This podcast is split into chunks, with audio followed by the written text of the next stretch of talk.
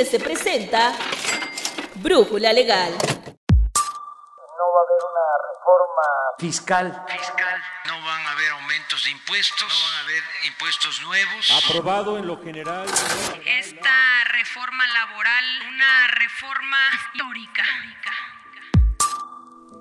Están por escuchar la nueva apuesta de IDC, el podcast que resolverá las dudas legales, financieras, económicas, fiscales, laborales y de seguridad social que te impactan a ti como contribuyente y que afectan el desempeño de las empresas. Juntos haremos esta comunidad más grande. Quédate con nosotros y recomienda este y todos los contenidos que traemos para ti. Yo soy Rodrigo Hernández López.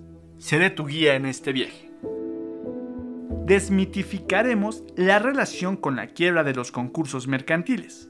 Un tema nada agradable, pero una constante en los negocios que no pudieron enfrentar la pandemia del COVID de la mejor manera. Si tu empresa tuvo dificultades para mantener la rentabilidad, este capítulo es para ti. Créeme que no fue la única. Existe una gran cantidad de micros, pequeños y medianos comerciantes que sufrieron los estragos del SARS-CoV-2 y que no podrán retomar la nueva normalidad. Es común que abogados recomienden el concurso mercantil debido a la situación en la que se encuentran los pasivos del negocio. Pero, ¿esto quiere decir que van a quebrar? Este es un error y temor constante. Primero, hay que identificar las dos etapas del concurso mercantil. La primera es nominada conciliación y la segunda, quiebra. Previamente existe una etapa que se le conoce como preconcursal, para hacerlo más sencillo, la finalidad del concurso mercantil es conservar a las empresas. En el caso de la conciliación, es la firma de un convenio de pago que se suscriba con los acreedores reconocidos. Ahora, el objetivo de la quiebra es la venta de la compañía, de sus unidades productivas o de los bienes que la integran, para el pago a esos acreedores. Por ende, un concurso no implica forzosamente la quiebra. Al concurso mercantil pueden acudir personas físicas o morales que tengan el carácter de comerciantes, así como fideicomisos con actividades empresariales, sucesiones de comerciantes, socios ilimitadamente responsables, sucursales de empresas extranjeras y empresas de participación estatal mayoritaria. Una vez entendidos estos conceptos, hay que decir que no todo el concurso mercantil es negativo. Y si tu empresa llegó viva hasta esta parte de la pandemia, tal vez no estés en la necesidad de evaluar esta opción. Por ello, es importante señalar que el detonador del concurso mercantil se da cuando un comerciante cae en un incumplimiento generalizado de sus obligaciones de pago con dos o más acreedores. Los términos que deben ocurrir son tener 30 días por lo menos de haber vencido la obligación de pago, que representen el 35% o más de todas las deudas y que no tengan activos líquidos para hacer frente al 80% de las obligaciones vencidas. Cabe aclarar que en la etapa de conciliación el procedimiento concluye con la aprobación por parte del juez del convenio, firmado entre el comerciante y los acreedores.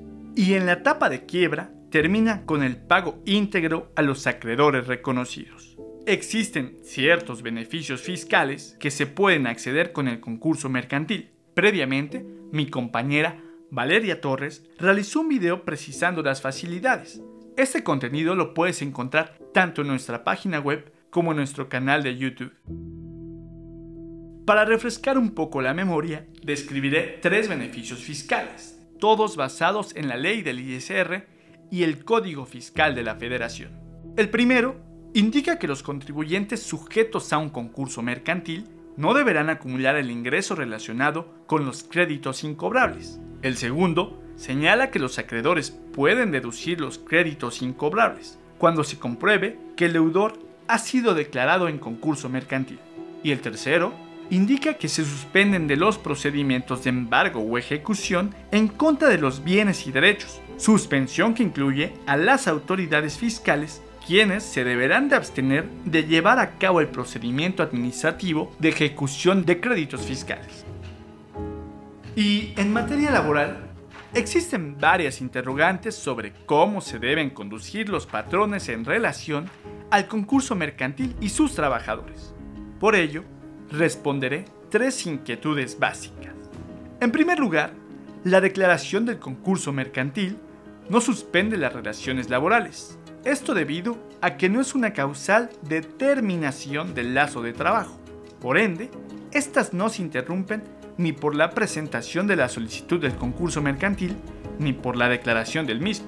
En segundo punto, el patrón puede celebrar un convenio con los trabajadores en la etapa de conciliación, siempre que no agraven los términos de las obligaciones a su cargo y que dichos pactos se incluyan en el convenio general de los acreedores reconocidos.